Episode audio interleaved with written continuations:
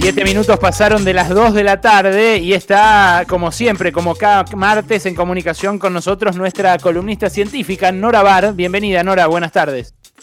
Hola, buenas tardes, Ale, ¿cómo estás? Bien, eh, ¿qué te parece esto que acabo de contar? ¿Sabías? ¿Te habías enterado? ¿Habías leído que el agua empezó a cotizar en Wall Street? Yo no sabía, de hecho me quedé con la boca abierta cuando te escuché recién y es la verdad de película, es una cosa increíble. Me acuerdo cuando decían, bueno, nosotros tenemos estos acuíferos importantísimos, el acuífero guaraní, van a venir a robarnos el agua y uno sentía como que era un poquito exagerado, pero bueno, eh, parece que todo se encamina a que los países que sean poseedores de, fuentes importantes de agua dulce, porque agua hay muchísima en el mundo, ¿no? Pero agua salada. El tema es el agua dulce. Freshwater cotiza en Wall Street en el mercado de futuros de materias primas. Y sí, es la, es la dulce la que se bebe. Y a mí me, volvió, me voló la cabeza ayer cuando, cuando me enteré. Eh, bueno, es un año de muchas sorpresas, ¿no? La imagino. Sí, absolutas, absolutas. Realmente está dando vuelta todo lo que conocemos, porque se está comparando la crisis de esta pandemia incluso cada vez se retrocede un poco más para encontrar eh, impactos globales, sociales, políticos, económicos, como el que produjo esta pandemia hacia principios del siglo XX o más. Es, realmente impresionante. Pero, por suerte, vamos a pensar que es por suerte, hoy empezó a aplicarse la primera vacuna contra el coronavirus. Es en, Inglaterra, ya es una realidad. Margaret Keenan, una señora de 90 años, a la que llaman Maggie, eh, fue la primera, pero ya entró en los libros de historia Maggie, es la primera persona a la que se le suministró una vacuna contra el coronavirus. En este caso, la de Pfizer BioNTech, eh, que es incluso una nueva tecnología para hacer vacunas y realmente en estos días The Guardian hizo, publicó un artículo con un título que parece poco científico, pero que se acerca mucho a la sensación que todos tenemos. El milagro de la vacuna, haber desarrollado en 10 meses desde la secuenciación del virus, 10, 11 meses, desde la secuenciación del virus, el desarrollo de la vacuna, los ensayos clínicos y bueno, que ya se esté aplicando. Ya se recibieron las primeras 800.000 dosis, que son dosis fabricadas en Bélgica y enviadas a eh, Gran Bretaña para empezar a aplicarlas, que las está aplicando en los, en los hospitales, porque recordemos que la vacuna esta de Pfizer necesita una refrigeración extrema, ¿no? Entonces ah, esta es la de los 70 bajo cero, claro. Esta es la de la, 70, 80. Nora, ¿el sábado no empezaron a poner la rusa en Moscú también? También el sábado empezaron a poner la rusa, también en China se hicieron ensayos a muy gran escala y empezó a ponerse, por ejemplo, entre fuerzas de seguridad, la vacuna mm. que están desarrollando ellos. Y además, hoy mismo se publica en The Lancet el estudio científico sobre la fase 3 de AstraZeneca y se mm. publicó, o trascendió a la prensa, no es que se publicó, sino que trascendió a la prensa en los Estados Unidos la revisión que hizo la FDA, que es algo así como la ANMAT, pero es una autoridad mundial la FDA, porque eh, las normas de la FDA muchas veces son acatadas en muchos países del globo. Y eh, la primera revisión que hizo la FDA, que piensa reunirse este jueves, justamente en una reunión pública donde van a participar expertos independientes, pero la primera eh, revisión son muchas páginas de la FDA y dice que la vacuna de Pfizer es segura y protege contra la COVID-19, incluso desde la primera dosis. Que la protección que da es mejor a los 21 días cuando ya te das la segunda dosis, pero ya desde la primera dosis se advierte una reacción del sistema inmunológico y ya empieza a ofrecer una protección, ¿no? Así que bueno, estamos bien encaminados. Eh, también en los estudios de, que se publicaron hoy en The Lancet sobre la vacuna de Oxford AstraZeneca, vuelve a decirse que es segura y eficaz. esta vacuna no requiere eh, una refrigeración tan extrema para conservarse, pero recordemos que están un poquitito eh, más atrasados en lo que es la aprobación. La primera que logró ser aprobada es la de Pfizer, de hecho, Gran Bretaña fue el, país, el primer país del mundo que aprobó la vacuna para uso masivo, eh, recibió 800 mil dosis y está a la espera de que lleguen más dosis. Y la de AstraZeneca dijo que este mes, este diciembre, le podría llegar a dar, porque esa es la que se desarrolló en Claro, pero la que fabrican acá, el principio activo en Garín. Exacto. Y la que desarrollaron eh, científicos de la Universidad de Oxford con el laboratorio AstraZeneca, eh, uno pensaría, ¿por qué no empiezan a dar esa antes? Bueno, todavía no tiene la aprobación, le falta la mm. aprobación de la autoridad regulatoria y dijeron que también estaban un poquitito atrasados con lo que es la producción en escala y que este mes podrían llegar a darles unos 4 millones de dosis eh, a Gran Bretaña y bueno, todo eso es una logística muy, muy, muy complicada que va a tardar un poquito para llegar al resto de los países, ¿no? Pero ya se están viendo...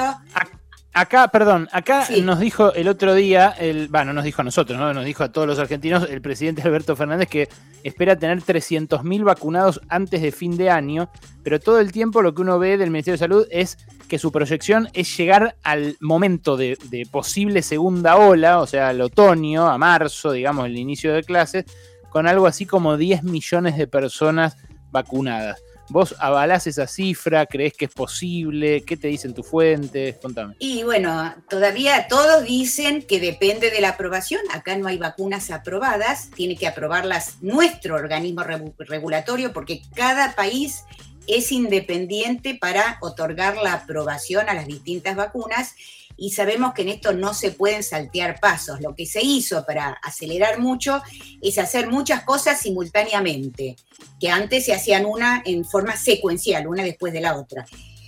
Así que hasta que no esté la aprobación no podemos pensar en que se va a empezar a vacunar. Esperamos que la aprobación se va a realizar en algún momento de alguna vacuna durante el mes de diciembre y ojalá lo que sí se sabe es que todas las eh, todas las provincias ya están instruidas y están preparando su protocolo de vacunación. Desde el Ministerio de Salud de la Nación se está organizando una logística con otros ministerios para, lo que dicen que va a ser la vacunación más importante de la historia. Pero bueno, hay que primero aprobar las vacunas, recibir los, los lotes y ponerse a vacunar. En el caso de la de Pfizer tiene esa otra, digamos, ese otro obstáculo que no puede ser enviada a lugares donde no tengan refrigeración extrema. Pero hay otras vacunas que sí, sí se pueden trasladar y se pueden llevar con mayor facilidad. Nora, hablando de refrigeración, hay una pregunta que te quiero hacer desde hace un tiempo que tiene que ver con eh, el verano y el COVID. Hay mucha gente que eh, especula con si el virus muere a determinada temperatura. Eh, hay otros que dicen, bueno, cayó la tasa de contagios porque estamos más al aire libre en, momentos estivales.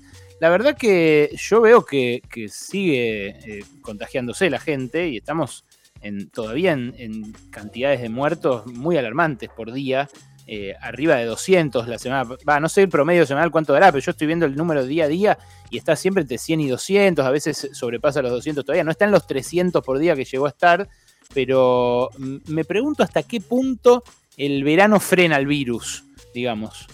Bueno, eso es algo que nos preguntamos todos, especialmente viendo la experiencia europea que tuvo la pandemia durante la mitad más o menos del invierno, después llegó la primavera, empezaron a bajar los casos, pasaron un verano muy tranquilo y muchos empezaron a, digamos, hay una discusión y muchos se preguntaron si con el coronavirus no pasaba lo mismo que con la gripe, que aparece en el invierno y se va en el verano.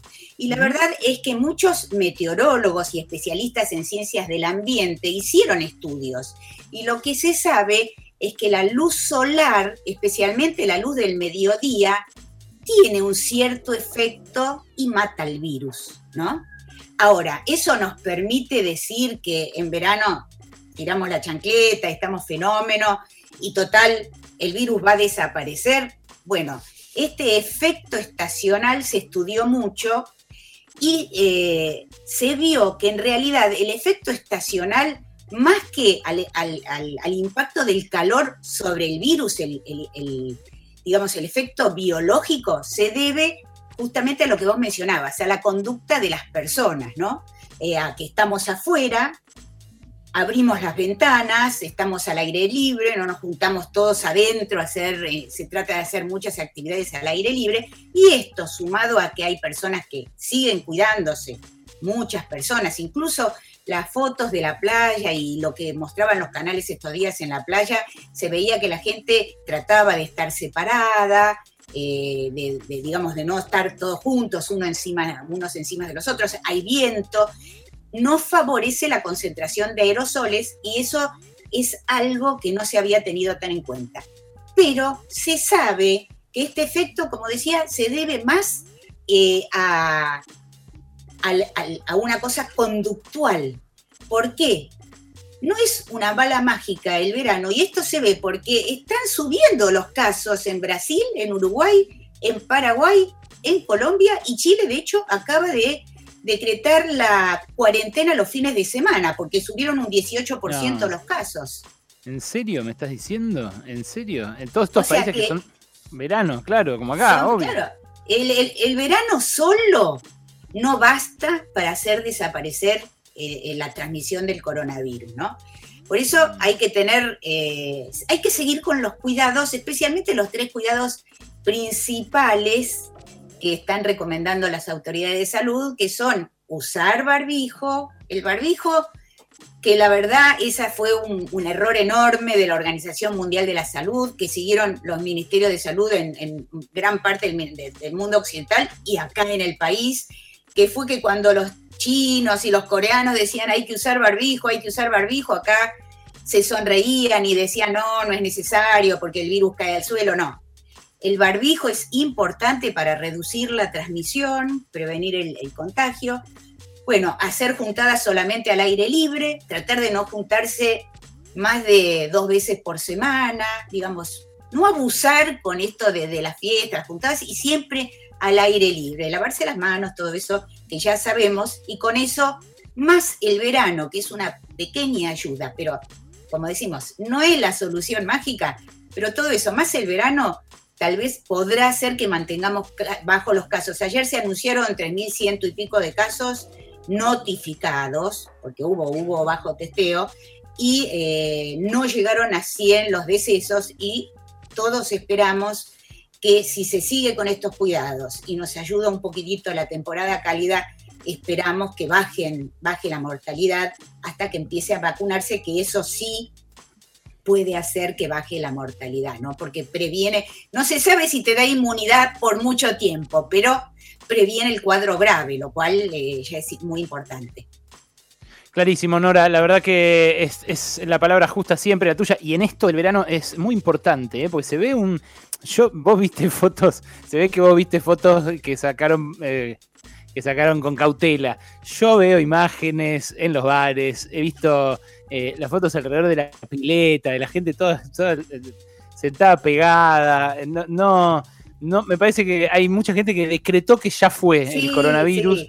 Hay de todo, hay de todo. Hay fiestas, fiestas clandestinas también, hay de todo. Hay que pedirle, digamos, especialmente a los más jóvenes que sienten que no están en tanto riesgo. Los mayores creo que tenemos más un poco más de miedo, más de conciencia, pero a los más jóvenes que traten de, tomar algunos recaudos, especialmente porque sí, a ellos no les va mal con el coronavirus, que ojo, hay casos en los que también ocurre, pero pueden ser parte de la cadena de transmisión y contagiar a otra persona que sí la puede pasar mal.